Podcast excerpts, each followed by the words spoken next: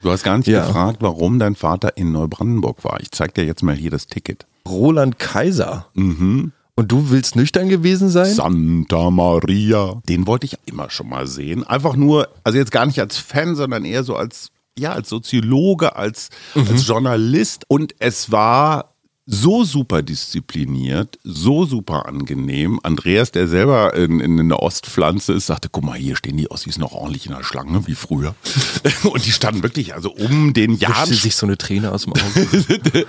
im Jahn-Sportpark von Neubrandenburg, war komplett voll. Zwei Stunden lang sowas von textsichere Fans habe ich überhaupt noch nie erlebt. Geil. Und du kommst besser gelaunt raus, als du reingegangen bist. Und man summt sehr merkwürdige Dinge, von denen man gar nicht wusste, dass man sie. Du hast Roland Kaiser Musik auf der Festplatte und du weißt es nicht. Da kommt irgendein Stück und du denkst, ach, das ist auch von dem.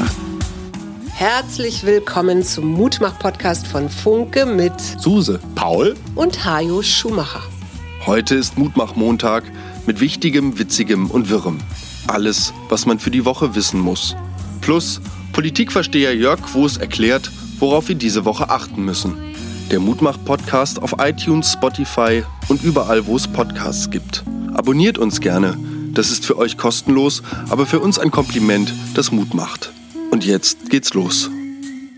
Herzlich willkommen zum Mutmach-Montag von Funke, der Mutmach-Podcast mit Junior 1 und Senior 1. Hallo, Hallo, Papa. lieber Paul. Weißt du, was das hier ist? Nee. Wonach sieht es aus, wenn du es beschreiben solltest? Klebestift-Verschluss. Äh. Ja, das ist ein Mundstück ja, okay. für ein Alkoholtestgerät. Oh, sag bloß. Ja, und ich durfte persönlich die Plastikschutzhülle runterziehen, um dann ordnungsgemäß da reinzupusten, weil du darfst da nicht so drüber, drunter vorbeipusten, sondern richtig so, ja, Trompete. Okay, und? Guckt der Kollege A zum Kollegen B und sagt völlig verwundert, 0,0. Und die waren fest davon überzeugt, dass ich richtig an dem Tee hatte. Und du hattest aber gar nichts. Wir waren auf dem Weg nach Neubrandenburg. Also wir sind am Wochenende zum Äußersten gegangen. Wir sind durch Brandenburg und dann Richtung Mecklenburg-Vorpommern gefahren. Und irgendwann sah ich, das ist ja immer alles dunkel da, wenn du durch die Gegend fährst. Auf einmal hinter mir so eine riesen Display-Leuchtschrift. Polizei, halte sie sofort an. Und ich dachte, oh, äh, hier sind nicht so viele andere Autos, die meinen wohl mich. Da bin ich ausgestiegen, habe natürlich versucht, möglichst seriös zu gucken und haben sie was getrunken? Und ich sagte, nein, wieso? Äh, wissen Sie, warum wir sie angehalten haben? Ich sage, nein, wieso? Weil sie Schlangenlinien gefahren sind. Und was habe ich gesagt? Äh, ja, guck. Weiß ich nicht. Ja, ich bin also. Ja, was hättest du dann gesagt? Zeigen Sie mir mal ein Video davon. Ich, Ah, nee, ich, ich bin dann ja viel konzilianter. Okay. Ich habe gesagt, ähm, ich glaube, ich habe mich mit meiner Frau sehr intensiv unterhalten. Und dann guckte er schon so ein bisschen und dachte, der hat vielleicht wirklich einen im Tee. Und dann musste ich pusten und dann 0,0. Und dann sagt er, ja, Entschuldigung, also ähm, das mit Ihrer Frau, äh, worüber haben Sie sich denn unterhalten? Ich sagte, na ja, wir haben uns, glaube ich, ein bisschen gestritten. Und sagte er, ja, darf ich wissen, warum? Ja, sag ich, meine Frau will aufs Land ziehen und ich nicht. Und wir haben uns da gerade sowas angeguckt und äh, da hatten wir noch einen kleinen Diskussionsbedarf. Dann sagt er nur, oh, oh, das kenne ich. Ich wünsche Ihnen alles, alles Gute. Dann durfte ich fahren. Das heißt aber ganz offenbar, während ich mich mit deiner Mutter unterhalten habe, habe ich einfach so emotional links, rechts immer so ein bisschen das Steuerrad betätigt, das Lenkrad und sah so aus, als ob da irgendein, weißt du, ein Hasse Berliner Kennzeichen, Neubrandenburg, denken sich, ja, jetzt holen wir uns mal so einen arroganten Hauptstädter. Jetzt bin ich ja mal gespannt, was du zu berichten hast aus diesem Wochenende, an dem wir reden wollen. Macht Fracking Sinn? Olaf Scholz in China. Jörg Quos lässt sich entschuldigen, weil er in Frankreich Urlaub macht. Das übernehme ich. Die Frage, dürfen Kaninchen in die Oper? Und natürlich Soul. 151 Tote in einem Vergnügungsviertel, sehr, sehr enge Straßen, 151 Tote und die sind wirklich tot getrampelt und zerdrückt worden. Es gibt so eine ganz miese Art zu sterben, wenn dein Körper so zusammengedrückt wird, dass die Lungen, also du kannst Einfach. nicht mehr, du kannst dich nicht mehr ausdehnen und kriegst keine Luft mehr. Das heißt, du erstickst. Warum? Halloween, riesen Feiertag offenbar in Seoul und dann gab es Mhm. das Gerücht, da ist noch irgendwie so ein ganz bekannter Influencer irgendwo im Hotel um die Ecke abgestiegen. Äh, Ich musste sofort an Love Parade Dortmund denken, da warst du ja noch relativ Mhm. klein, 2010. Da waren es glaube ich 21 Tote, ähnliche Situation. Es In dem gab, Tunnel, ne? genau, es gab so eine Engstelle. Panik, die Leute fangen an wie so eine Herde und dann, dann fängt das so an zu wogen, weißt du, und dann hast du keine Chance mehr. Hast du sowas mal erlebt? Ich habe in Ansätzen sowas mal erlebt auf verschiedenen Festivals. Ich habe ja auch schon auch in diesem Podcast über meine letzten Erfahrungen berichtet, wo dann das Ganze irgendwie größere Veranstaltungen waren und wirklich sich die Menschen ja auf eine gewisse rücksichtslose Art und Weise verhalten haben, die solche Vorfälle definitiv begünstigt. Also ich, ich sehe sowas auf jeden Fall passieren. Ich finde das so krass mit diesem Influencer dann dazu. Naja, es war ohnehin schon voll. Es war das erste Mal nach zwei Jahren Pandemie und alle waren so in Feierlaune. Und wie gesagt, das scheint äh, in Südkorea wohl ein Riesending zu sein, Halloween. Ja, und dann enge Gassen. Und es war so eine Sackgasse und da kam keiner mehr raus. Und es ist grob, echt brutal. Alter Vater. Kannst du nichts machen. Ähm, ja, und was eine Woche Staatstrauer, Oh, ja. hat, der, hat der Regierungschef gleich gesagt. verständlich. Nicht ganz so extrem, aber auf jeden Fall auch in die Richtung Influencer und Social Media gehend. Das TikTok-Verbot vor Sehenswürdigkeiten in Nepal wird jetzt vor immer mehr ähm, buddhistischen Pilgerstätten durchgesetzt, Heißt, weil äh, einfach keine TikTok-Videos und laute Musik mehr erlaubt. Dadurch werden nicht nur pilgernde Reisende, also sondern gucken oder, oder produzieren? Produzieren tatsächlich. Also konsumieren ist kein Thema, aber Ja. dort vor Ort produzieren. Das Ganze geht wohl ähm, ja betenden Gläubigen extrem auf die Nerven, stört die allgemeine Ruhe dort vor Ort. In Nepal hatten sie auch schon Probleme mit Verkehrsstaus oder auch zertrampelten Ernten auf Feldern, weil dort der Andrang auf TikTok innerhalb von zwei Jahren so gewachsen ist, also die Anzahl von Usern und damit die hochgeladenen Videos, dass diese Objekte und Orte einfach unglaublich begehrt waren. Und hier clashen jetzt gerade äh, zwei, wie soll man sagen, Auslegungen des Ganzen. Die einen sagen, äh, wir würden gerne diese Städten so respektieren, wie sie respektiert gehören. Die anderen sagen, wir sehen darin eine Einschränkung in der Meinungsfreiheit und in der Ausübung unserer Rechte, überall sein zu dürfen und Freie im, uns im öffentlichen Raum zu bewegen, genau, und das digital zu teilen. Ähm, ja, ich bin, glaube ich, eher leider da konservativ eingestellt und pro TikTok-Verbot. Also TikTok-Verbot und Cannabis-Freigabe. Verrückte Genau. Welt, oder? Darüber reden wir Ende dieser Woche. Wir beide machen dazu ein Spezial. An dieser Stelle noch ein bisschen Werbung. Am Mittwoch haben wir Ulrike Herrmann, eine geschätzte Taz-Kollegin, die eine stille Leidenschaft hat, eine Hassliebe. Sie hat was mit dem Kapitalismus. Oh. Sie hat ungefähr schon ein halbes Dutzend Bücher zum Thema Kapitalismus geschrieben und jetzt das steilste so von wegen Kapitalismus ist am Ende. Das, was wir hier ja auch immer wieder diskutieren. Ah, Nee, also jetzt, ja, du mit deiner linksradikalen Ich immer so, ich immer so komme so reingegrätscht und werfe irgendwelche so Halbwahrheiten und so komische Ja, du diskutierst dazwischen. nicht, du, du Ja. agitierst. Genau. Ja, das ist der Bildungsbürgerhaushalt, den ich mir immer gewünscht habe, mein Sohn. Naja, auf jeden Fall haben wir ja häufiger schon festgestellt, Wachstum, Wachstum, Wachstum, Ausbeuten, Ausbeuten, Ausbeuten. Das kann nicht gut gehen auf einem Planeten mit endlichen Ressourcen. Und Ulrike Herrmann ist sehr angenehm, klug und breit aufgestellt. Mit der kann man wirklich gut darüber reden. Was kommt, was kommt eigentlich nach dem Kapitalismus? Hast du dir mal Gedanken darüber gemacht? Uff, das ist eine gute Frage. Großen Fragen der Welt.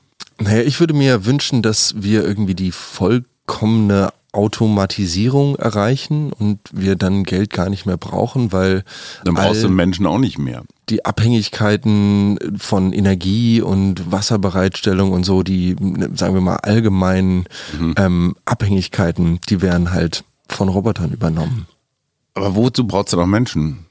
Ja, zum äh, Frohlocken und dazwischen umher Lustwandeln. Frohlocken. Du hast gar nicht Ja. gefragt, warum dein Vater in Neubrandenburg war. Ich zeig dir jetzt mal hier das Ticket. Meintest du nicht irgendwas von wegen Immobilien, aber Roland Kaiser? Und Und du willst nüchtern gewesen sein? Santa Maria. Nein, Was hast du mit diesem Gerät gemacht? Du hast doch vorher irgendwie zwei Liter Gurkenwasser getrunken oder so oder einen Rollmops dabei Nein, die gehabt. Geschichte ist ganz wunderbar. Andreas ist Wasserbauer und hat mir wirklich entscheidend geholfen, unser Wasserpumpenproblem in den Griff zu kriegen. Ah, okay. Mit dem ich den ganzen Sommer, die ganze Saison gekämpft habe. Das hat er toll, schnell, super gemacht und wollte nichts dafür haben. Haben wir gesagt, ey, womit können wir euch eine Freude machen? Ja, Roland Kaiser. Und da dachte ich mir, den wollte ich auch immer schon mal sehen. Einfach nur, also jetzt gar nicht als Fan, sondern eher so als, ja, als Soziologe, als, als Journalist, als so. Und es war so super diszipliniert, so super angenehm. Andreas, der selber in, in einer Ostpflanze ist, sagte, guck mal, hier stehen die Ossis noch ordentlich in der Schlange, wie früher. Und die standen wirklich, also um den Jahren sich so eine Träne aus dem Auge. im Jahn-Sportpark von Neubrandenburg war komplett voll. Also wie so eine große Handballhalle mit so Ausfahrtribünen. Zwei Stunden lang sowas von textsichere Fans habe ich überhaupt noch nie erlebt. Geil. Wahnsinnig nett, wahnsinnig umgänglich, null Gedränge, also keine, keinerlei Angstmomente. Und du kommst besser gelaunt raus, als du reingegangen bist. Und man summt sehr merkwürdige Dinge, von denen man gar nicht wusste, dass man sie. Du hast Roland Kaiser Musik auf der Festplatte und du weißt es nicht. Da kommt irgendein Stück und du denkst, ach, das ist auch von dem. Ach, das kennst du? Ja, genau. Und, und so ein Drittel des Textes kann ich. Also so immer die Worte am Ende einer Zeile, die sich so reimen. So Ja. Gefühl und äh, Gestühl. Scheiße, was reimt sich denn auf Gefühl? Ähm, Okay. zu viel Gefühl? Zu viel. also, das war auf jeden Fall Roland Kaiser und selbst seine Mutter, die sehr skeptisch war, hat sowas wie getanzt. Und du kannst zu so einem Konzert nicht gehen als ironisch arroganter Hauptstädter, um es dann irgendwie zu verjuxen. Das kannst du zwei, drei Stücke machen, aber entweder gehst du mit oder gehst du raus. Würdest du auch zu, also wärst du mitgekommen? Für ein Freiticket natürlich. Definitiv. Ja, cool. Das ist so ein Bucketlist-Konzert. Ne? Finde ich auch. Also auf jeden Fall mal angucken. Ja, und der ist ein super Profi. Also Ich wollte gerade sagen, also für mich als, Aufstre als aufstrebendes Popsternchen. Ja, als Bühnenschwein der Zukunft. Genau. Und das Schöne fand ich die Mischung aus Playback und Live. Das habt ihr noch nicht, weil ihr spielt nämlich komplett live. Er hatte eine sehr, sehr rothaarige Saxophonistin, die mit dem Saxophon also tierisch rumhantierte bei ihren zwei, drei Soli, so Baker Street. So und man merkte in dem Moment, wo sie einsetzte, ey, das ist nicht, das, das ist zu perfekt. Saxophon hat ja immer mal so diese An- So ein und Atmer und, und so ein- Atmer oder irgendwie mal sowas. Und das war einfach komplett Studio geglättet. Zum Schluss, als die Band vorgestellt wurde, hat sie noch mal so ein kleines, so, das war echt. Also die konnte Saxophon spielen. Wir sind da irgendwie auf Nummer sicher gegangen. Na gut, also es war ein schönes Konzert. Das ist doch toll. Apropos schöne Konzerte und schöne Events. Hast du vom FC Delay gehört? Hier in Berlin? Ähm, ja, und zwar, oh, das ist doch, boah, ich krieg's nicht unter. Hat das was mit Jan Delay zu tun? Nee, das hat was mit Elias Nährlich zu tun. Ja, hilf mir. einem e- Fußballer, einem fußballbegeisterten jungen Mann, der vor allem auf Twitch ähm, beim Videospielen seine Fans begeistert. Genau. Und der ist zusammen mit einem Geschäftspartner auf die Idee gekommen, doch einen tatsächlich analogen Fußballverein zu gründen. Und die spielen jetzt in der Kreisliga C. Genau. Und nun werden an den Spielwochenenden regelmäßig kleinere Berliner Fußballstadien von Tausenden von jungen Leuten gestürmt, doch, die dann da so ein bisschen Ultras spielen. Nein. Ja. Und das heißt, die Kids, die eigentlich sonst den ganzen Tag vorm Rechner sitzen, gehen an die frische Luft und Das gucken sind echten ja Fußball. Ja, das sind so 10 bis 14 bis 16-Jährige Sehr oder so. Ja. Also analog, nee, Quatsch, digital wird wieder zu analog. Ja, total. Zurückübersetzt quasi. Irre, und der ne? Berliner Fußballverband äh, ist natürlich total ähm, begeistert davon und Mhm. äh, von diesem Projekt. Und deshalb haben sie dem FC Delay auch gleich mal diese Amateursperre von, ich glaube, zwei Jahren Amateurbetrieb oder drei Jahren Amateurbetrieb, die hatten die nicht. Die Jungs sind direkt in die Kreisliga eingestiegen. Boah. Hast du gehört, dass Jens Spahn fast regierender Berliner Bürgermeister geworden werden würde, gewesen ist? Aha, wann das? Es gab offenbar den Plan der Bundes-CDU, bei den Nachwahlen, die es ja jetzt bis Februar geben soll hier in Berlin, einen neuen Kandidaten ins Rennen zu schicken, und zwar den durchaus bekannten Jens Spahn. Diese Woche übrigens erscheint eine neunteilige Doku auf RTL Plus von insgesamt elf Stunden. Mhm. Aljoscha Pause hat elf Stunden lang Jens Spahn Dokumentarfilm gemacht und zwar angefangen wow. 2017 bis jetzt 2022, also vor der Legislaturperiode der letzten Merkel bis jetzt. Mhm. Verdammte Axt, das ist eine ganze Fünf Menge Material. Jahre schenkst du einem Politiker mhm. und du weißt nicht, was dabei rauskommt. Mhm. Ich meine, der Spahn könnte jetzt Kanzler sein oder könnte jetzt, ich weiß nicht was, äh, Lobbyist für Fracking sein. Mhm. Auf jeden Fall hat der Berliner Spitzenmann Kai Wegner sich mit Händen und Füßen gewehrt und gesagt, also was der hinkriegt. Glaubst du, dass Jens Spahn in Berlin als CDU-Kandidat funktioniert hätte? So wie du da in Berlin kennst? Mmh, nein glaube eher nicht. Der hätte nicht die Konservativen, die Zehlendorfer, die Zahnärzte, die. Ist irgendwie so eine Minderheit oder nicht? Oder bilde ja, ich mir das ein? Wenn du 20 Prozent holst, bist du Bürgermeister in Berlin oder 22. Hm. Also du musst ja nicht die ganze Stadt, du musst ja eigentlich nur die Konservativen, die sagen, was weiß ich, nicht so viel Verkehrswende, nicht so viel Grün, nicht so viel Links. Mhm. Du musst ja nur diese 20 plus mobilisieren. Also selbst Wegner, der, der jetzt nicht so der Supercharismatiker ist, hat ja, ich weiß nicht was, 18, 19 Prozent geholt. Mhm. Die Frage ist, hätte Spahn mehr geholt, weil er so eine Art Spahn-Bonus hat? Oder hätte man und diese gesagt. Masken und so weiter und so fort, ich genau. weiß es nicht. Ja, schwer zu sagen. Mhm. Ich hätte das, also eigentlich heißt es ja, es gibt so ein goldenes Wort, wenn die Berliner Bundespolitiker in die Stadt Berlin holen, die scheitern immer und alle. Vielleicht wäre das äh, wieder so gegangen. Apropos Scheitern. Ja. Wegen Steuerhinterziehung in den, ins Gefängnis gehen. Mhm. Ist das Scheitern? Nö, ja, was heißt scheitern? Also da hat jemanden was falsch gemacht, wird bestraft und erträgt die Strafe. Ich habe ja mal wahnsinnig auf die Schnauze gekriegt, als ich einen Kommentar geschrieben habe, dass ich das okay fände, dass Uli Hoeneß in den Knast gegangen ist. Mhm. Und zwar, da wurde dann ja auch kein großes Ding mehr draus gemacht. Ne? Also die, die, die Sachlage war klar, ganz offenbar war da irgendwas nicht ordentlich abgerechnet worden. Das Strafmaß ist auch klar. Über eine Million ist immer Bau, hm. soweit ich die Regeln kenne. Und insofern gilt das auch für Herrn Schubeck. Genau. Ist, ist das gescheitert? Ach, ich glaube, ein, hm, vielleicht kommt dieser Hybris-Punkt da so durch, dass man irgendwann denkt, ach komm, merkt schon keiner, kann mir doch keiner, ich kenne doch den und den. Mhm. Also, dass man sich so sicher fühlt. Vertraute aus dem Umfeld von Herrn Schubeck sagen, es hätte falsche Freunde gegeben und Tja. da seien irgendwelche Deals gelaufen. Tja. Es geht auf jeden Fall für Herrn Schubeck in die JVA Landsberg. Ja, da war die, doch Uli Hoeneß auch. Da war Uli Hoeneß auch und die habe ich mir mal angeguckt. Also zumindest von außen ein unglaublich imposantes Gefängnis. Also, Aber nicht so viel Stuck, oder? Innen glaube ich nicht. Nee, die Zellen sahen jetzt eher einfach aus. Aber wenn ich das irgendwie hier mit dem Plötzensee vergleiche oder so, das sind mhm. auf jeden Fall Welten. Aber Sie haben eine Tischtennisplatte auf dem Hof, oder? Und so Basketballkörbe mit so, mit so Metallnetzen. Ich möchte doch hoffen, dass das viele deutsche Gefängnisse haben. Schubeck ist auch, irgendwie hatte auch so eine Basketballerfigur. Wo wir gerade über Sport reden, Kanada Hockey, das ist der kan kanadische Eishockeyverband. Aha. Und zwar ist Eishockey der kanadische Nationalsport.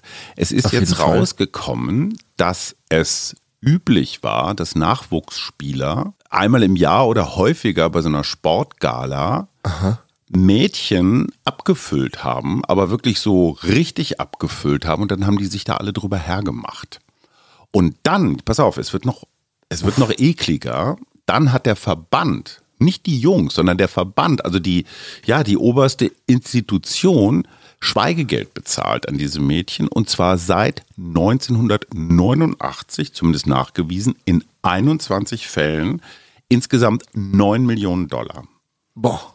Das heißt aber, das läuft seit über 30 Jahren. Abgefahren. In 21 Fällen immer an der, an der Justiz vorbei. Ja. Die wussten, dass sie was nicht nur falsch machen, sondern einfach brutal Scheiße bauen. Ja. Immer Schweigegeld drüber. Hammer, oder? Absolut. Und das ist das, was mich wirklich, wirklich umtreibt. Der Leistungssport ist so durchsetzt von diesem von diesem Machthybris, ich weiß nicht was, ja. Jetzt gerade der Handballtrainer, hast du das mitgekriegt? Dieser Handballtrainer Dortmund, der mhm. soll die Mädels so dermaßen angegiftet, Psychoterror, ich werde auch rausgeschmissen worden. Ob du zum Schwimmen guckst, Jan Hempel sagt, er ist Jahre, Jahrzehnte lang von seinem Trainer missbraucht worden. Also mhm. überall Gymnastik, Frauenfußball. Du warst ja auch sportlich auf dem Weg, das zu deinem Beruf zu machen. Hast du das auch erlebt? Wenn du jetzt ganz böse zurückguckst, könntest du irgendeinem Vorwurf machen, boah, der hat mich jetzt psychisch klein gemacht, unterdrückt. Klar ist der Umgangston ist manchmal ruppig. Auf jeden Fall, aber das war mir irgendwie klar und es war mir auch klar, dass ich mich da in so einer Parallelgesellschaft bewege. Ich krieg's nicht mehr ganz zusammen. Es muss so ein halbes Jahr vom, vor dem Ende meiner Schulzeit gewesen sein, mhm. wo mir dann ja irgendwie aufgegangen ist, dass Handball es einfach nicht ist. Mhm. Und nachdem ich diese Entscheidung für mich getroffen hatte, war irgendwie klar, dass ich mich da auch gar nicht mehr persönlich auf diese Art und Weise emotional irgendwie binden ja. muss. Ja. Und habe mir das überhaupt nicht mehr so reingefahren. Das ist wahrscheinlich bei Jungs auch nochmal was anderes als bei einer Mädchenmannschaft. Das waren jetzt tatsächlich ja Beispiele aus Mannschaftssportarten, die du angeführt hast. Ich versuche die ganze Zeit zurückzudenken, ob ich irgendeinen Fall während meiner aktiven Laufbahn jetzt, ob ich da irgendeinen Fall zusammenkriege, aber mir fällt da irgendwie nichts ein. Weißt du, was Chinires in Frentus ist? Nein. Es ist ein neuer Vogel gefunden worden. Aha. Der Wahakobi Nektarvogel und zwar auf Sulawesi, was eine indonesische Insel ist. Bislang dachte man immer nur, es gäbe den Grünrücken-Nektarvogel und noch irgendeinen anderen, aber es gibt jetzt auch diesen blau-gelben. Sieht ein bisschen aus wie ein Fan von Eintracht Braunschweig, so blau-gelb, aber ganz hübsch. Gebogener Schnabel. Finde ich irre, dass noch Tiere gefunden werden, die man nicht so kannte. Normalerweise sterben sie aus. Auf jeden Fall. Ich weiß nicht, wie ich da jetzt geschickt an eins meiner Themen irgendwie anschließen Komm. soll, aber ich habe was brandheißes, mhm. ähm, ist mir heute irgendwie so in den Feed geflattert. Und zwar geht es um einen deutschen Hip-Hop-Producer, einen sehr erfolgreichen Hip-Hop-Producer aus dem Schwabenländle, Palace. Mhm. Palace hat für viele Hip-Hop-Größen in den letzten Jahren immer wieder Samples, Beats, verschiedene Arten von musikalischen Schnipseln in Zusammenarbeit mhm. mit anderen Producern produziert und sich so ja verschiedene Tantiemen in Zusammenarbeit mit anderen Künstlern gesichert. Äh, und das muss ich mir mal ganz kurz erklären. Der baut nicht ein ganzes Lied, einen ganzen Song, genau, sondern, sondern nur Einzelteile. Genau, der baut meinetwegen die Akkordgrundstruktur und die Melodie. Mhm. So, das muss das, immer neu gebaut werden. Das ist nicht im Computer drin. Nee, das, da ist es dann quasi ja, der Final Touch, die, äh, ah, der persönliche okay. Einfluss des Producers, mhm. der dann irgendwie gefragt ist und dann wandert dieser Loop, jetzt im Beispiel von Palace, nach Atlanta zu einem anderen Producer, der mhm. daraus dann einen Beat baut, worauf er dann einen Künstler sich stimmlich austoben lässt. Das heißt, am Ende bin ich dann als Palace-Zulieferer und, und wirst damit beteiligt. Wie hoch ist mein Anteil? Mein Anteil ist dann 10% am Gesamtkunst. Genau, das ist je nachdem irgendwie für jeden Song, für jedes Projekt irgendwie neu verhandelt werden. Und wenn der durch die Decke geht, bin ich dabei. Auf jeden Fall. Ah, okay. Und das Spannende jetzt ist, dass Palace von ehemaligen Kollaborateuren mhm. des Diebstahls bezichtigt wird. Und dabei geht es nicht nur um Samples, was mhm. ja tatsächliche Audiodateien sind. Mhm. Also die lassen sich relativ schnell identifizieren, mhm. auch wenn mit diesen Samples irgendwie Schabernack getrieben wurde. Mhm. Also wenn die pitched wurden, in der Tonhöhe sich verändern, mhm. in der Geschwindigkeit rückwärts abgespielt werden oder so. Es lässt sich relativ einfach nachweisen. Also die haben so eine Art Finger Fingerabdruck. Naja, nee, aber das ist halt recht, rechtlich ziemlich hieb- und stichfest, mhm. sowas. Im Falle von Palace geht es jetzt nicht nur um Samples, sondern auch um MIDI-Files. In der Digital Audio Workstation habe ich ja digitale Instrumente, das heißt mhm. Instrumente, die der Computer eigentlich spielt. Und nun sind MIDI-Files nichts anderes als kleine Informationshäppchen für mhm. den Computer, wo er jetzt welche digitale Note mit dem digitalen Instrument zu spielen hat. Mhm. So, das heißt, dabei geht es dann zum Beispiel um eine Melodieführung und wie diese ganze rhythmisch gesetzt ist. Das hätte früher der Komponist mit so einem feinen Bleistift so in die Partitur reingekritzelt. Genau, das klickt man heutzutage okay, da rein verstehe. und kann dann Notenlänge, Notenhöhe, ähm, Anschlag und so weiter und so fort bestimmen. Mhm. Und nun geht es bei dem Diebstahl, dessen Palace bezichtigt wird, auch um MIDI-Files. Sprich, er hat also die Informationen, die von einem anderen Producer rhythmisch hergestellte Melodie genommen mhm. und nicht das gleiche digitale Instrument verwendet, sondern da ein anderes benutzt, also mhm. meinetwegen eine Trompete statt einer Harfe oder so. Es ist ja heutzutage mhm. alles easy peasy Klar. möglich. Und das ist natürlich viel, viel schwieriger nachzuweisen, weil wie sage ich jetzt, ich war der Erste, der diese MIDI-File hatte. Klar. Jetzt muss tatsächlich irgendwie geguckt werden, ob es da Timestamps oder so in den Dateien gibt, wann Wer diese erstellt. War. Genau. Also ah. das wird wirklich, wirklich spannend, noch auch mit dem Urheberrecht und so weiter. Aber das kenne ich so häufig, dass Produzenten, es ist ja manchmal auch bei Schriftstellern oder so, so, dass die Zuarbeiter oder Arbeiterinnen haben, die denen halt einfach so Versatzstücke mhm. liefern. Ne? Mhm. Schreib doch mal zehn Seiten zusammen über die, was weiß ich, über einen amerikanischen Bürgerkrieg, habe ich jetzt keine Zeit zu recherchieren, nimmst du dann so als Steinbruch. Mhm. Und das ist bei der Musik natürlich noch mal präziser, ne? wenn man da irgendwie so ein Beat baut und jemand anders schmückt sich damit. Ich glaube, das ist ein Riesenthema, dieses Urheberthema. Ich glaube nicht, dass alles das, was jemand für sich reklamiert, auch von demjenigen, fällt mir immer nur Rembrandt ein, der irgendwie eine riesen Malschule hatte und jeder, jeder Lehrling, der was ordentliches hingekriegt hat, hat da noch ein bisschen dran rumgemacht und dann Rembrandt drunter geschrieben. Elon Musk, ne? Mhm. Jetzt der Chef von Twitter. Ja, was sagst du dazu? Das wollte ich dich fragen. Ich finde das ein spannendes Experiment, mhm. weil man weiß nicht, was dabei rauskommt. Auf jeden Fall.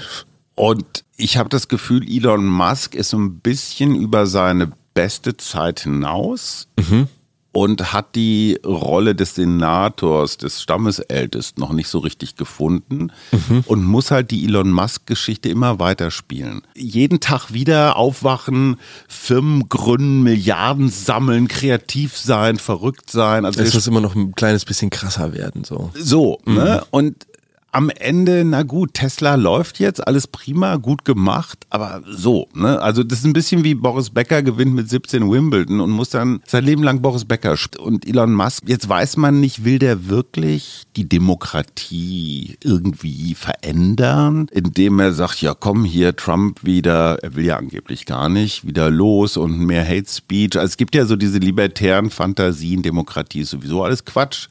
ne? Wir mhm. machen jetzt hier mal wieder Raubtierkapitalismus Kapitalismus, wer mhm. arm ist, ist selber schuld und so die Welt den Reichen. Und mal gucken. Oder er setzt sich mit Grundregeln des demokratischen Miteinanders auseinander und sagt, ey, ich mache Twitter jetzt hier richtig toll und gut und also naja, er sagt ja, es, dass es irgendwie um auch um die Zukunft der Menschheit geht ja, und darum eine immer. Plattform zu schaffen, ja. die halt kommt, mhm. also einen Dann völlig unreglementierten Austausch irgendwie. Dann soll er sein scheiß Geld nehmen und ganz viel CO2 kaufen und zum Mars schießen. Das wäre der Menschheit wahrscheinlich, äh, wäre ihr mehr gedient. Ja, apropos irgendwelche Sachen abschießen. Ja. Ich habe sehr, sehr interessante Informationen von einer russischen Insiderin bekommen. Aha. Und zwar über den russischen Schulunterricht. Mhm. Dort soll es nämlich ab der siebten Klasse, ich habe sie liebevoll Bunkerdrills ähm, geben. Mhm. Quasi ein Schulfach, was im normalen Schulalltag unterrichtet wird, mhm. was die einzelnen Kinder und Schüler darauf vorbereiten soll, dass irgendwann mal irgendwas richtig Übles passieren kann. Aha. Also das, was die AfD als Frühsexualisierung kritisiert, wäre in diesem Fall so eine Art Frühmilitarisierung? Naja, nicht Oder wirklich Militarisierung. genau, es geht tatsächlich eher um Survivalisierung. Und zwar geht es darum, wie ich mich im Falle eines Fallouts zum Beispiel verhalte. Oder um Grundlagen des Wehrdienstes, mhm. Grundlagen der Lebenssicherheit, Grundlagen der Verkehrssicherheit. Aber, das aber ist auch sowas alles wie Frühmilitarisierung. Rechtsgrundlagen der russischen Föderation. Mhm. Und laut meiner Quelle geht das sogar so weit, dass im ersten Universitätsjahr es ein Modul gibt, welches als Abschlussprüfung die Vorstellung eines Notfall-Evakuierungsplans anhand eines gewissen Szenarios. Und dann gehen die noch auf so einen Hunde, auf so einen Schäferhund-Übungsplatz und müssen dann auch über so Hindernisse klettern und durch Schlamm robben und so. Also es gibt tatsächlich sportliche, ähm, noch, also Sport, im mhm. weitesten Sinne. Ich, Amis fangen. Es wurde jetzt nicht so spezifiziert, aber über den Brandschutz, über den Strahlenschutz der Bürger, über Militärdienst und Militärdienstende mhm. ähm, von natürlichen und menschlichen Notfällen. Mhm. Naja, also wenn es so eine Art Erste-Hilfe-Kurs und Überlebenskurs ist, ich finde, das ist erstmal grundsätzlich dagegen ist nichts einzuwenden. Fallout, also das, was nach Atombombe oder Atomkraftwerksunfall dann so runterkommt, ähm, haben wir in den 80er Jahren tatsächlich in so Übungsfilmen gelernt, in Straßengraben werfen und die Aktentasche über den Kopf halten. Falls man nicht so eine Alufolie dabei hat, weil Ja. die ist ziemlich effektiv. Kaugummipapier. Ja, und hast du das Gefühl, dass deine Schulbildung da irgendwie Lücken aufweist in Sachen Survival-Training? Definitiv. Also ich habe da mal so drüber nachgedacht und Ja. im Nachhinein hätte ich das schon ganz cool gefunden, jetzt Wissen zu haben, wie das zum Beispiel wäre, wenn ich mich jetzt im Wald, wovon ich mich ernähren könnte. Das ist jetzt ein Wissen, was über den Gartenlandschaftsbau irgendwie Ja. so langsam immer mehr und mehr wächst. Aber ja, so ein gewisses Survival-Training, vielleicht nicht nur im ganz analog physischen Sinne, sondern auch im kapitalistischen Sinne, wäre vielleicht für künftige Generationen gar nicht so blöd in der Schulbildung. Kennst du Jenny Kuschel? Nee, aber geiler Name. Ja, und der ist auch nicht gekünstlert. Äh, alleinerziehende Mutter, drei Kinder, hat ein sehr erfolgreiches Angebot, nennt sich Broke-Gerichte. Broke, also Englisch für völlig am Ende. Abgebrannt, ja. Abgebrannt. Und sie schlägt halt Gerichte vor, die du aus Resten mit ganz wenig Zeug, also Ich glaube, da habe ich schon mal eins nachgekocht. Ja, siehst du genau. Also wirklich. Und ich finde das eine total spannende Frage, weil deine Großmutter wäre am 31.10.2022, also Ja. an diesem Halloween-Montag, 100 Jahre alt geworden. Ja. Wusstest du, ich weiß. Es fiel Ja. dir, fiel dir gerade nur die ein. Und die als Kriegskind war eine Meisterin des Low-Budget-Kochens, hatte aber immer den Ehrgeiz, dass es auch ey, richtig gut ist. Und du merktest das einfach nicht. Ne? Man kann auch Spinat mit Ei oder, oder grüne Soße oder irgendwie sowas. Jetzt irgendwie Sachen ohne Fleisch kann man gut machen. Und ich glaube, dass da noch richtig viel Reserve ist, weil wenn du in den Supermarkt gehst und du siehst die Menschen, die alle so ein Gericht abgepackt kaufen, Ja, ja, dann in die Mikrowelle, das kostet dann irgendwie vier Euro oder fünf oder noch mehr.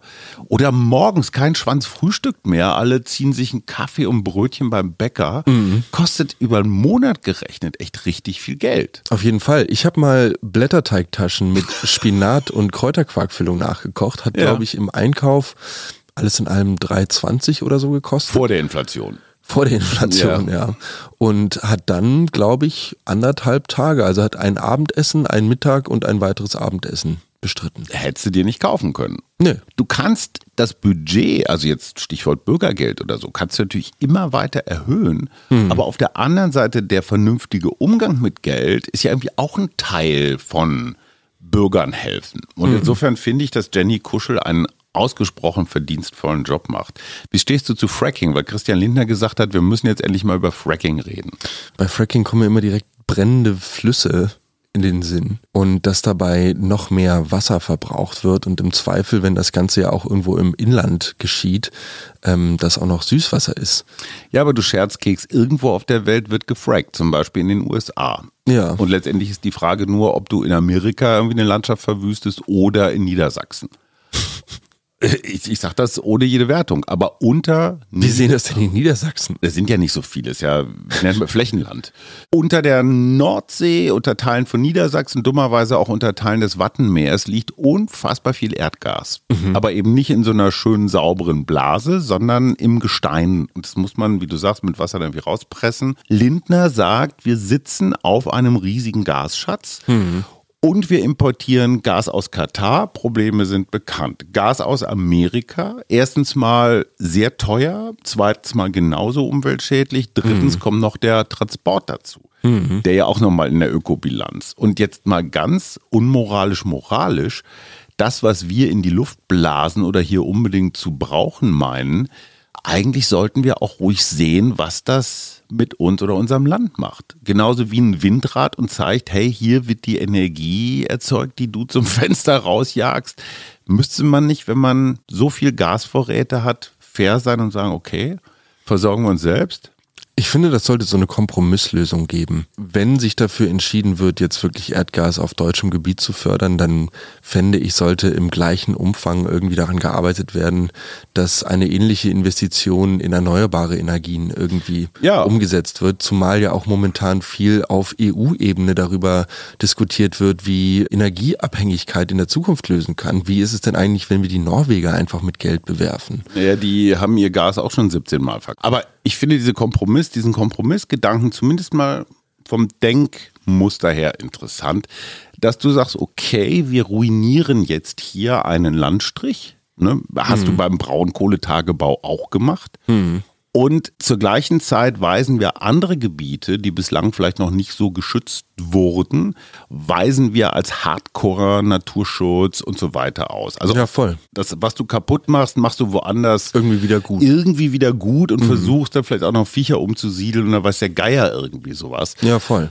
Aber grundsätzlich, Christian Lindner ist mir nicht immer nah, aber ich finde diese Frage, sollen wir Umweltsünden auslagern in alle Teile der Welt, finde ich problematisch. Hey, das ist dein Ist auch Ein Müll. bisschen Doppelmoral, also da muss Bisschen? man ihm schon recht geben, ja. Wie stehst du zum weißen Unterhemd, so zum Schießer ärmellos?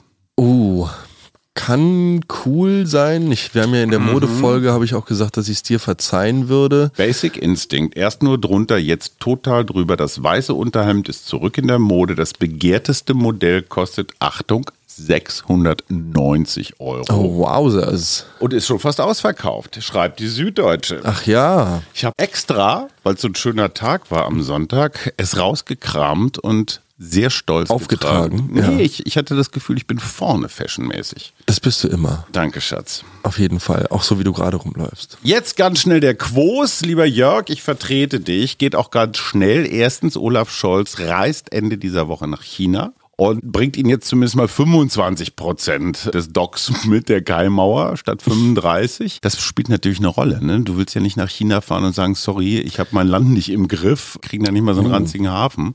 Und das kann ja so ein bisschen Weltpolitik sein. Ne? Wenn es dem Scholz gelingt, Xi zu sagen, pass mal auf, der Putin ist jetzt auch nicht so ein dufter Kumpel. Zweitens, und das haben wir leider nicht mehr mit reingekriegt aktuell, wie gehen die Wahlen in Brasilien aus? Weil ich glaube, es ist ein Riesenunterschied, ob Bolsonaro oder Lula gewinnt. Das heißt, zweimal Weltpolitik, lieber Jörg, das ist, war hoffentlich in Ordnung.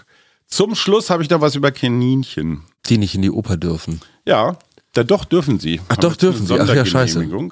Weil in der Berliner Staatsoper wurde Ring des Nibelungen mal wieder gegeben und da sind 20 Kaninchen in Käfigen, also lebendige, während der Vorführung auf der Bühne gewesen. Peter hat dagegen protestiert, natürlich, weil das sei Tierquälerei und die armen Viecher sitzen da in Käfigen und sollen ein Forschungslabor in der Götterburg Walhall illustrieren. Ich frage mich, was macht Opernmusik mit Kaninchen? Schläfrig. Weiß ich nicht. Was macht Opernmusik mit dir, mein Sohn? Kommt auf die Oper drauf an. Ach ja, dein Opa, ich vermisse ihn auch. Ich vermisse beide. Der Gute. Wir wünschen euch eine wunderbare Woche. Wie, äh, ich hab, wir haben nicht eine Sekunde über Halloween geredet. Gar nicht. Ist jetzt Aber Anfang der Woche. Ja, aber früher bist du auch immer Süßes oder Saures um die Häuser gezogen und bist mit irgendwelchen klebrigen Tüten voller Giftzucker zurückgekommen. Heutzutage erschrecke ich mich täglich von meinem Spiegelbild. Insofern muss ich mich der Halloween nicht nochmal zusätzlich irgendwie verkleiden. Wenn so kleine Stinktiere bei dir klingeln, ja, Süßes oder Saures, was machst du mit denen? Schnell abdunkeln und in der Küche unter den Tisch legen. Ein, Ich sehe es nicht ein, Kinder mit Glukose, Inwert Glukosesirup voll zu stopfen. Ich finde es ja lustig, wenn man so scheinbare Schokoladenteile zum Beispiel hat und die dann aber impft. Wenn man das Marzipan so mit so einer Pipette da rauszieht und dann Senf reinmacht. Oh, mhm. Gut, okay. Mein Humor. ja. Du Wir wünschen euch eine wunderschöne Woche. Bertie Botts Bohnen aller Geschmacksrichtungen. Das war der Mutmach-Podcast von Funke. Jeden Montag, Mittwoch, Freitag ganz frisch. Unterstützt uns bei steady.fm, folgt uns auf Instagram oder hinterlasst gerne eine nette Bewertung. Wir hören uns.